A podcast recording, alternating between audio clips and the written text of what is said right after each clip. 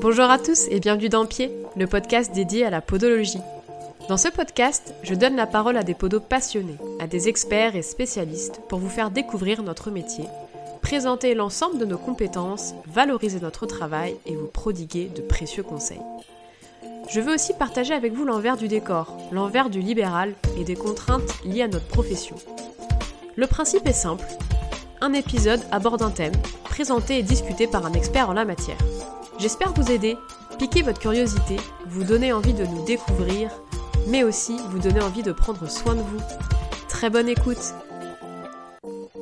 Grâce à Clément Potier, nous avons découvert la méthodologie EBP dans laquelle on comprend l'importance de bien communiquer avec son patient. Avec Fabienne Cherdeau, sa femme, nous allons parler écoute active, alliance thérapeutique et aussi aborder d'autres sujets comme modèle psychosocial, effet placebo, nocebo, qui seront approfondis avec Alexandre Vicam dans le prochain épisode. Fabienne va nous aider à trouver des outils, des techniques pour nous permettre de mieux écouter, de mieux communiquer avec son patient pour gagner en efficacité dans nos prises en charge.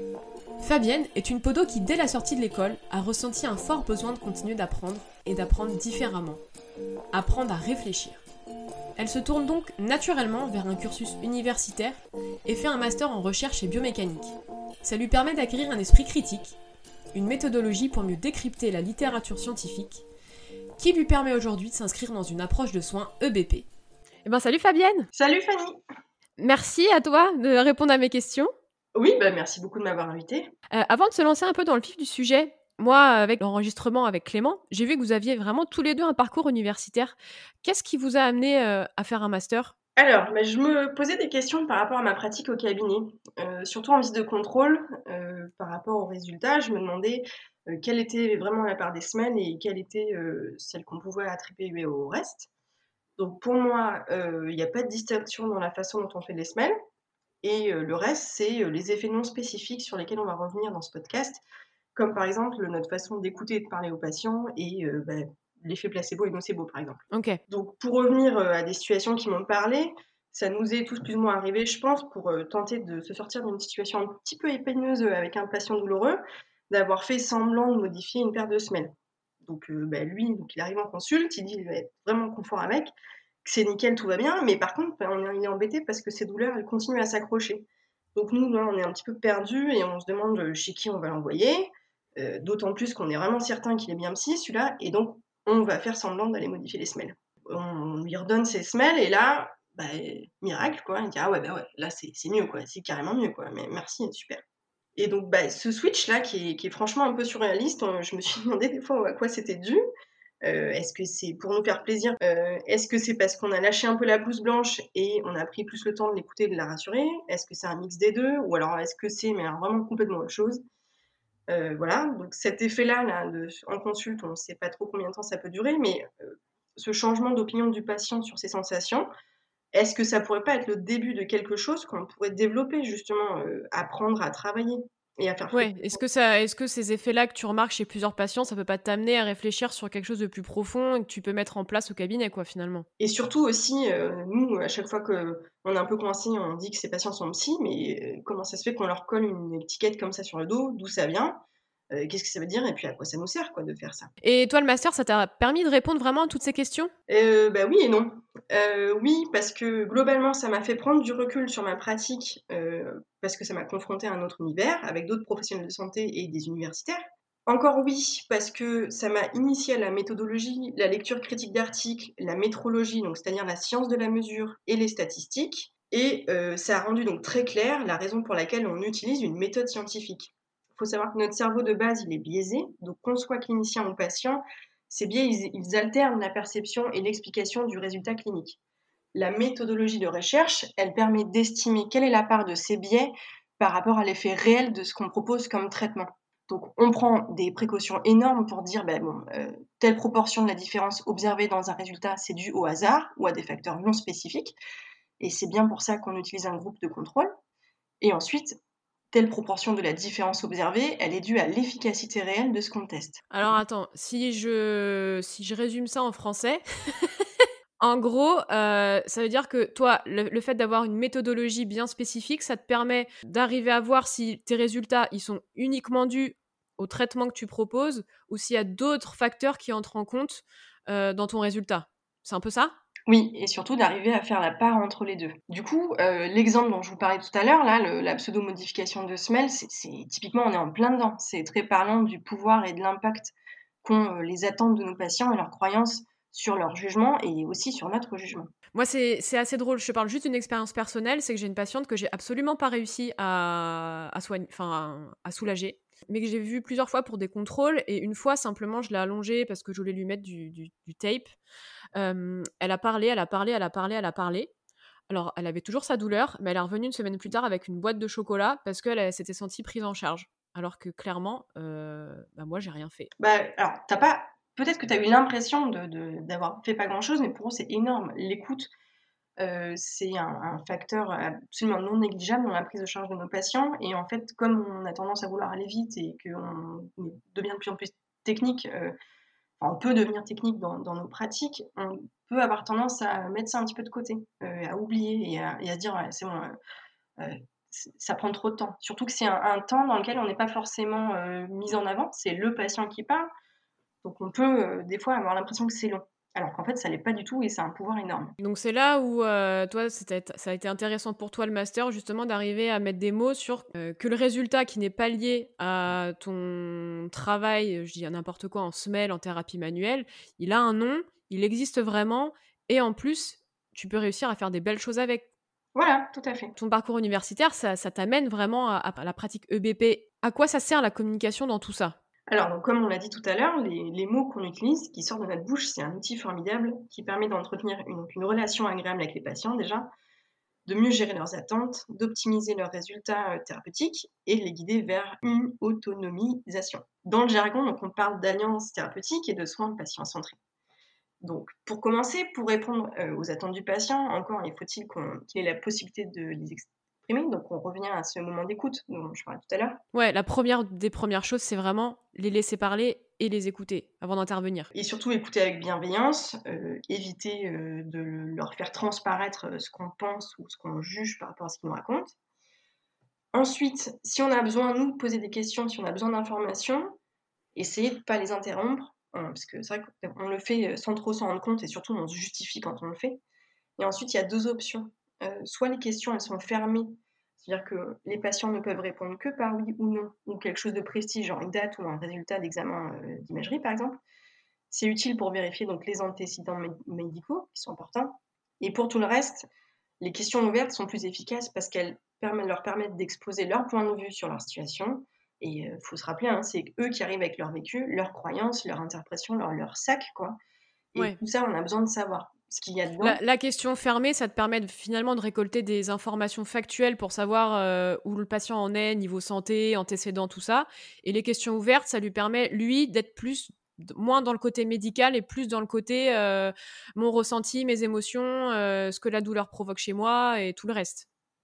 Oui, des... et ça donne du contenu qu'on va travailler pour adapter notre façon d'être avec eux.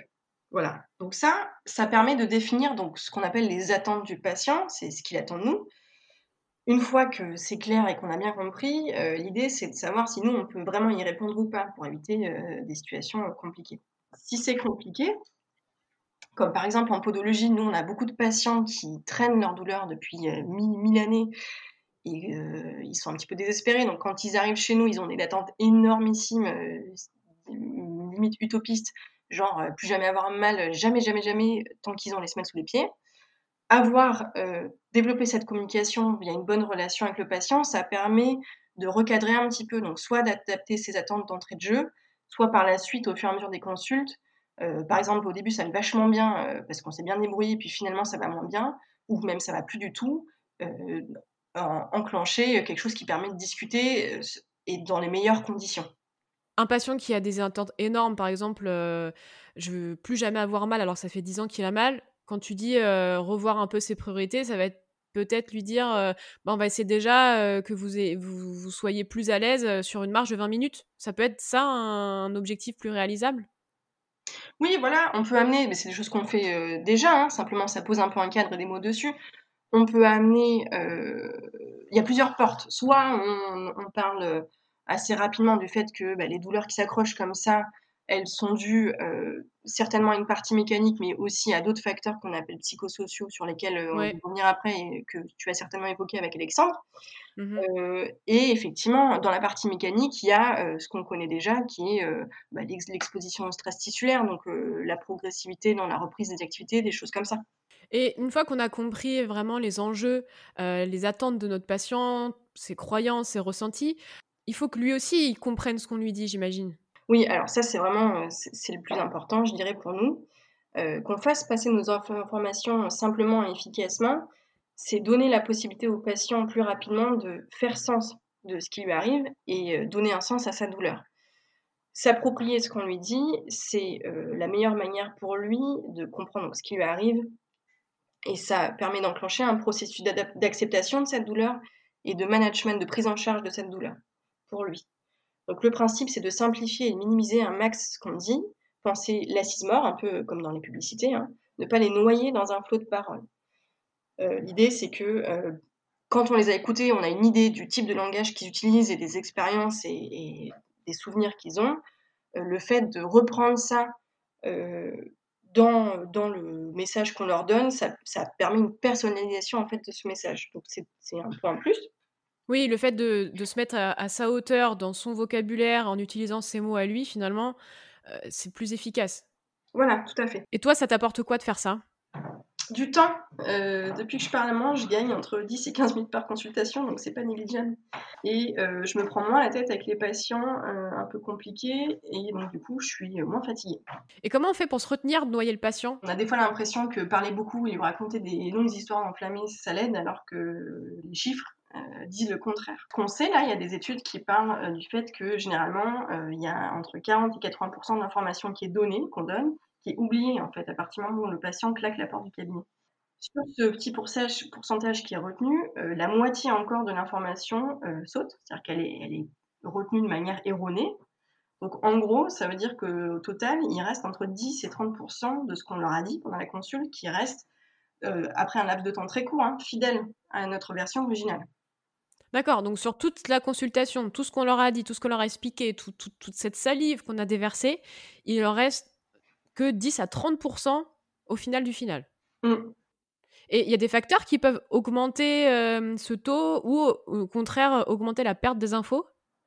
Alors, on sait aussi que euh, plus le patient est âgé ou anxieux, moins il a de chance de bien enregistrer ce qu'on lui dit.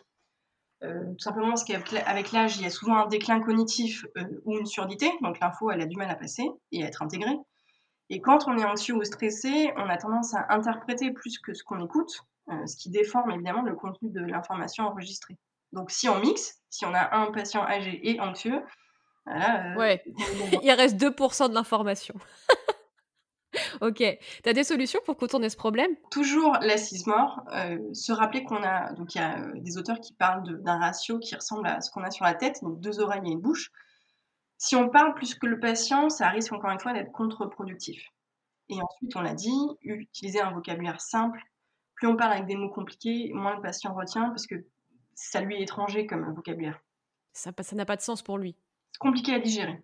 Euh, par exemple, j'avais une patiente envoyée par euh, un kiné qui arrive avec ses imageries pour ce qui semblait être une aponeurosie plantaire euh, bien inflammatoire. Et elle avait super mal, quoi. Et donc, elle, était, disait qu'elle n'en pouvait plus de finir ses journées au boulot en boitant et que c'était forcément grave, du coup. Et regardez, bah, il y a des nécroses, quoi. Le kiné avait dû lui parler de quelque chose qui n'allait pas avec son aponévrose. Et elle, elle a compris. Elle a compris nécrose. Voilà. Donc c'est pour elle vraiment c'était presque un début de grande gangrène et ça pouvait pas être autrement vu que ça faisait super mal. Euh, dans un autre registre, quand on, quand on explique des choses au patient, euh, au lieu de lui dire qu'il a un hallux valgus associé à un syndrome de déficience posturale, on peut aussi simplement lui dire que son orteil est dévié vers l'intérieur et que ça peut jouer sur sa stabilité, ou sa marche. Ouais, tout simplement. Donc ça, c'est une chose. Après, en fonction des capacités du patient et de ce qu'il montre en fait pendant la consultation comme intérêt, on peut adapter les supports de communication. Euh, donc, je vais faire très cliché pour illustrer. Quelqu'un qui bosse dans le domaine de l'animation 3D, par exemple, il y a plus de chances que ce soit les images de la barométrie qui lui parlent. Euh, un sportif, on peut appuyer sur les images et, euh, je sais pas moi, des pourcentages de gains et sur les expériences de modulation de la douleur quand on teste des éléments, par exemple. Donc, je m'explique lui, il y a peut-être des chances qu'il ressente plus facilement ce qui se passe dans son corps. Donc, on, peut, on pourrait faire, par exemple, comparer la sensation d'une flexion de genou en appui sur un pied avec et sans éléments, ou alors comparer une sensation de se pencher en avant avec ou sans éléments, ou alors euh, course sur tapis avec ou sans semelle, des choses comme ça. On va chercher de la modélisation de la douleur. Voilà, on, est dans l'idée de répondre aux attentes du patient et de s'adapter à leur propre mode de fonctionnement. D'accord. Une fois qu'on a fait ça, euh, l'idée c'est de, de, donner ça au patient, de nous essayer de rester un petit peu en arrière. C'est lui, euh, c'est son histoire, c'est lui qui ressent, c'est lui qui comprend et il va se débrouiller tout seul avec son, ce qu'il a entre les deux oreilles pour comprendre que c'est possible de faire le même mouvement en ayant moins mal. Ok. Donc, nous, on garde notre tête froide. Quand on teste, on sait que cette modulation de la douleur que le patient perçoit, elle est multifactorielle, parce que le patient, il est en train de prendre conscience qu'il se passe quelque chose auquel il ne s'attendait pas forcément. C'est plutôt mmh positif et agréable, donc il se détend, et surtout qu'il exécute plusieurs fois le même mouvement. Donc on peut décemment penser que bah, l'effet, il n'est pas dû que parce qu'on lui a mis quelque chose sous le pied, mais ce quelque chose, il suffit à faire bouger les choses, et pour nous, c'est très rassurant et suffisant, c'est ce qu'on veut, je crois qu'en tant que thérapeute, on en est tous là. Hein. Donc euh, voilà, euh, 1, 2, 3, fanfaronner en se faisant passer pour un demi-dieu, parce qu'on a réussi à faire bouger quelque chose, ça va pas vraiment dans le sens de rendre le patient autonome, je pense. Finalement, la clé pour toi, plus écouter, son patient, moins intervenir, mais aussi faire vivre des expériences à son patient. Ça accompagne notre discours. Voilà, tout à fait. Et ensuite, euh, même quand on a fait tout ça, ça arrive évidemment, hein, euh, les dérapages ou les malentendus. Donc, une façon de se prémunir contre ça, c'est de demander, euh, plutôt en fin de consultation, au patient de nous raconter ce qu'il a compris, comme s'il allait le raconter à un proche. Ça prend pas beaucoup de temps et ça permet de revenir sur des zones d'ombre si besoin et donc de terminer sur une bonne note et quand on termine sur une bonne note, c'est celle dont le patient se souvient le plus. Donc c'est intéressant. Moi, j'aime bien le faire avec des enfants parce que, euh, bah, à force de le faire, je me suis rendu compte que c'était hallucinant à quel point les mots que nous, adultes, on utilise, ils s'incrustent dans leur tête, quoi.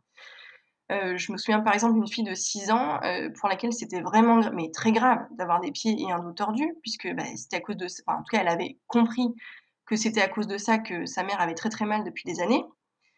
Et donc, euh, bah, partant d'une bonne intention, elle disait à toutes ses copines de classe euh, de se tenir droite et de marcher droite. bah oui, c'est normal. Donc toi, tu es en train de nous dire que finalement, avec nos mots, on peut aggraver nos patients. Eh oui, un outil, une technique, euh, ça va souvent dans, ça, va dans un sens et ça peut aller dans un autre.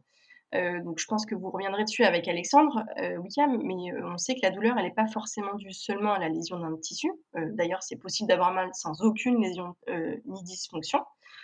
On sait que c'est modulé par un ensemble de facteurs qu'on appelle psychosociaux, euh, auxquels on a attribué euh, un système de drapeaux de couleurs. Ouais, c'est plus joli. C'est plus joli, voilà. on a mis du rouge quand c'est dangereux, donc ça, c'est les, euh, facteurs biomédicaux, donc le bio dans le modèle biopsychosocial. Et après, on Ok, ça, c'est en gros, les red flags, c'est tout ce qui est versant médical, c'est en gros presque urgence, quoi. Voilà, c'est les choses à côté desquelles il faut surtout pas passer, ça, ça serait quand même dommage. D'accord. C'est des choses qui peuvent aussi euh, faire en sorte que des douleurs s'accrochent. Euh, donc c'est important. Ça, c'est une chose. Et après, on a d'autres drapeaux euh, qui sont orange, jaune, bleu ou noir. Vous allez, je pense, les développer avec Alex encore une fois. Donc, il y a des facteurs psychosociaux ou comportementaux, des facteurs économiques et des facteurs qui relèvent de l'ordre de, ce que la personne ressent au travail, par exemple. Donc, c'est assez vaste. C'est très, très vaste. Ok. Donc pour revenir euh, aux mots qu'on utilise, nous, on est censé euh, ne pas rajouter des problèmes aux patients qui en a déjà quand il arrive. Même quand on a ça en tête, on peut, euh, mine de rien, un peu malgré nous, faire attiser un petit peu ce, genre de, stress ou d'angoisse ou de questionnement que le patient peut avoir, comme par exemple quand on, leur dit bien intentionné, hein, bah, bon bah là je peux rien pour vous, ça peut être un peu vécu comme ou interprété comme désespérant. Euh, quand on leur dit faites attention, ça sonne un peu déjà épée de Damoclès, on n'a pas envie d'avoir ça au-dessus de la tête. Euh, quand on leur demande des conseils qu'ils n'ont pas demandé, euh, ben, ça peut être vécu comme vexant ou infantilisant. quand on leur dit, on leur donne vraiment un cadre très très précis sur une reprise et qu'on ne leur donne pas un peu de mou, ça peut sonner presque menaçant. L'idée, c'est quand même qu'ils reprennent confiance en leur capacité de pouvoir se débrouiller un jour tout seul. Voilà. Et, sans notre savoir et notre technique. Donc pour toi, la communication, finalement, au même titre que la semelle orthopédique, c'est un véritable traitement Je pense qu'il faut vraiment euh, l'intégrer comme ça, ça fait partie du traitement. Ouais. Par exemple, je suis sortie de l'école, euh, en 2013 et alors si mes souvenirs sont bons, euh, la forme il n'y avait pas vraiment, ce genre d'idée dans ma formation initiale qui était surtout axée sur, l'expertise technique du soin et ça, c'est très bien. Je veux dire, c'est le minimum syndical, c'est la base de notre métier. Heu, savoir faire des soins de pédicurie, un bilan et des semelles de qualité qui sont adaptés aux besoins du patient, c'est pour ça qu'on est formé. Heu, seulement pour la prise en charge des patients douloureux récurrents, heu, c'était un peu plus nébuleux. Je me souviens qu'on nous avait expliqué que quand ils étaient déprimés, ça risquait d'être un peu chaud à gérer, d'où le fameux terme psy qui était bien pratique et bon, bah, ça s'arrêtait un peu là, quoi. Personne ne nous avait vraiment dit qu'on pouvait utiliser des mots et des tournures de phrases comme des outils spécifiques très efficaces dans la prise en charge de ces douleurs. Oui, bah, moi qui suis sortie en 2015, heu, f je je je te rassure, nous, c'est un peu pareil. On est sort on sort de l'école, on est plutôt des bons techniciens. On sait observer un valgus, on sait observer, heu, un pied creux, heu, on voit qu'il y a un syndrome de Morton, un syndrome douloureux du deuxième rayon. Enfin voilà, on est très bon sur le versant biomédical, quoi. Encore une fois, c'est important, hein, mais je pense qu'une des raisons pour lesquelles on n'enseigne pas forcément, on n'y pense pas, c'est que, bah, parler aux patients, c'est quelque chose qu'on fait tout le temps. Ça paraît intuitif. Complètement intuitif, avec, heu, nos mots, avec notre corps, avec, heu, notre intonation, et c'est quelque chose qu'on fait malgré nous, par voilà, donc un peu par intui intuition et surtout par automatisme et c'est très bien. C'est un peu comme la course, au final. On sait tous courir à la base. Maintenant, si on veut augmenter la performance et éviter des blessures, par exemple, on peut commencer à réfléchir, à la technique de course, aux chaussures et à la progressivité dans l'entraînement, la charge de travail, tout ça. C'est un peu pareil avec la façon dont on discute avec nos patients.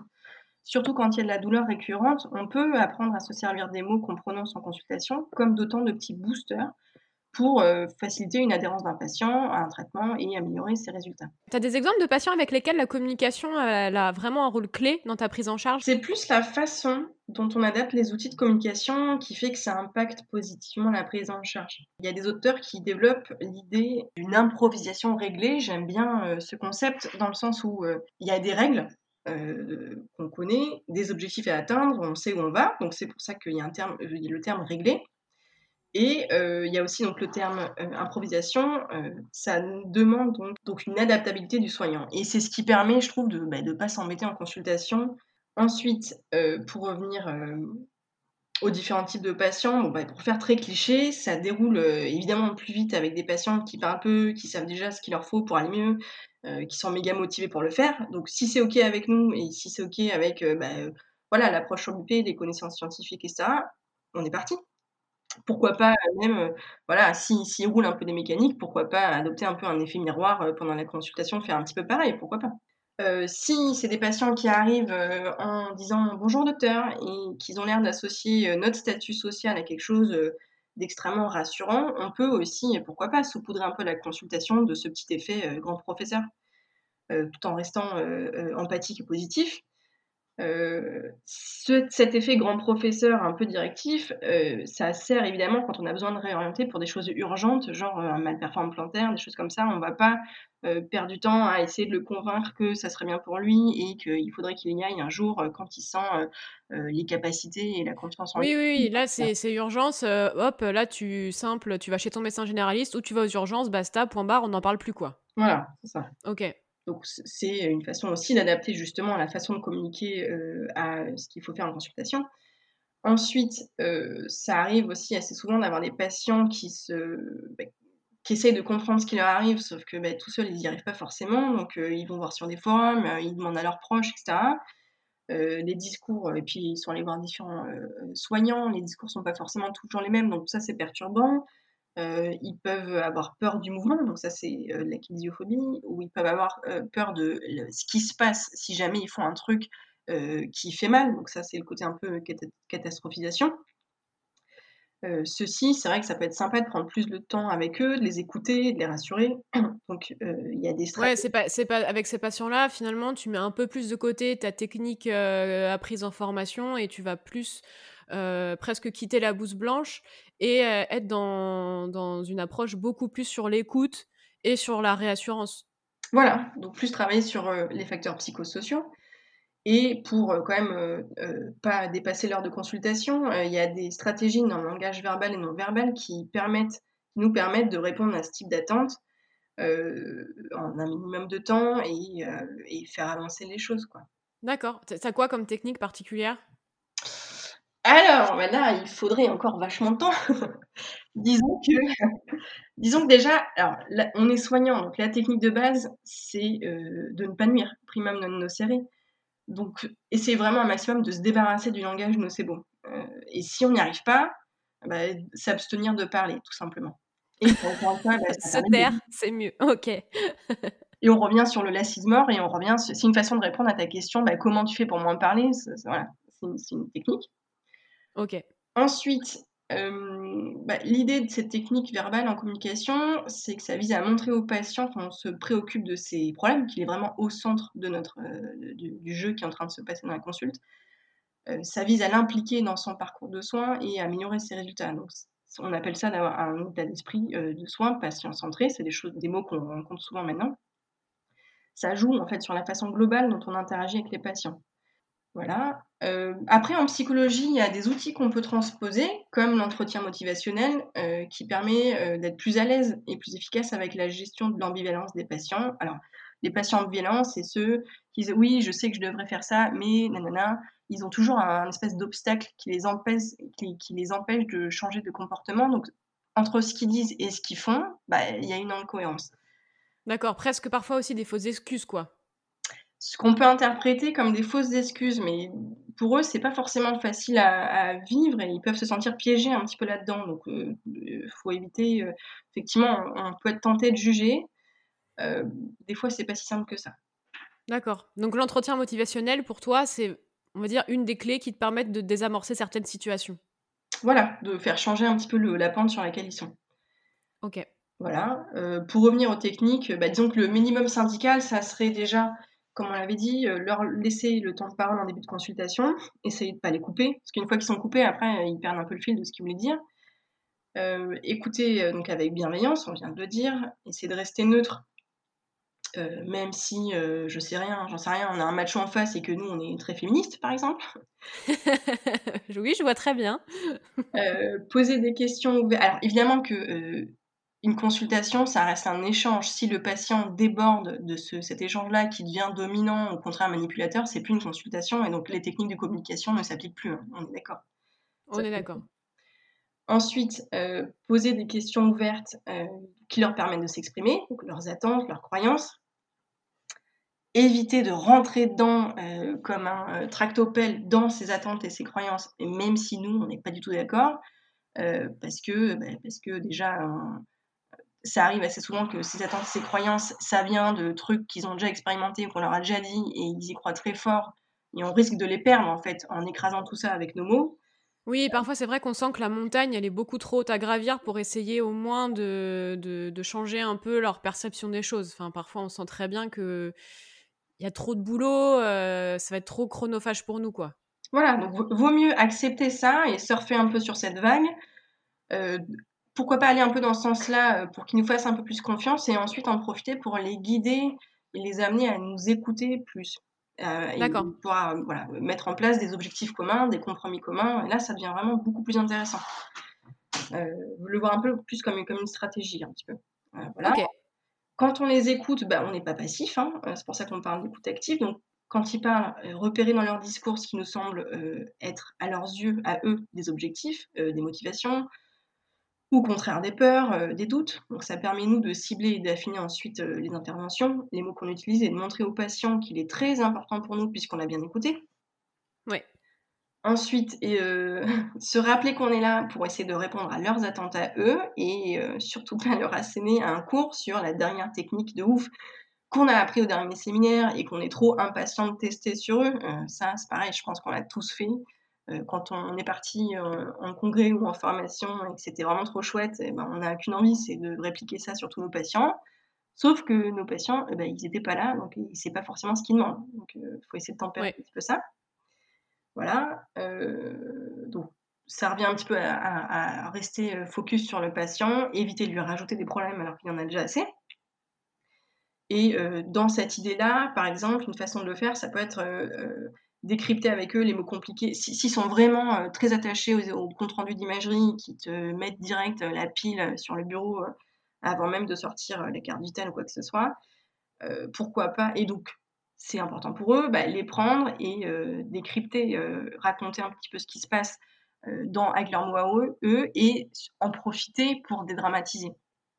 Oui, d'autant plus qu'il y a certains patients qui sont assez fiers et assez, oui, assez fiers de nous sortir les 18 radios, les 16 IRM et les 45 comptes rendus de médecin. Il y a aussi ces patients-là. Pour eux, si tu veux, ça, montre qu'on s'intéresse à eux puisqu'on les regarde sur toutes les coutures et qu'on essaie de comprendre ce qui se passe. Donc les, les imageries, c'est très bien, euh, seulement, c'est pas euh, toujours suffisant, c'est pas toujours cohérent par rapport à euh, la compréhension maintenant moderne qu'on a de la douleur musculo-squelettique récurrente. Et donc, on peut y adjoindre et compléter ces idées-là par justement de l'écoute, d'une bonne communication et euh, un travail sur leur autonomisation. La com, ça a changé quoi dans ta pratique? Alors, euh, ben, ça m'a permis surtout de faire évoluer mon rapport à, ma clinique, dans le sens où euh, l'apprentissage et la pratique de techniques de communication, ça m'a apporté un cadre et aussi une grande flexibilité et donc une multitude de possibilités de façon d'agir avec les patients. Donc ça rend vraiment les consultations plus sympas, plus chouettes, plus intéressantes et plus efficaces. Et plus varié du coup. Tu t'adaptes vraiment euh, la clinique, presque les techniques que tu fais en fonction de, de, ton patient. Ouais, voilà, c'est ça. Euh, et puis après, euh, de manière générale, hein, la communication, il y en a partout. C'est quelque chose de très puissant. Donc se rendre compte qu'on a la possibilité, rien qu'avec des mots, d'augmenter les chances que nos patients aillent mieux, c'est quand même pas rien.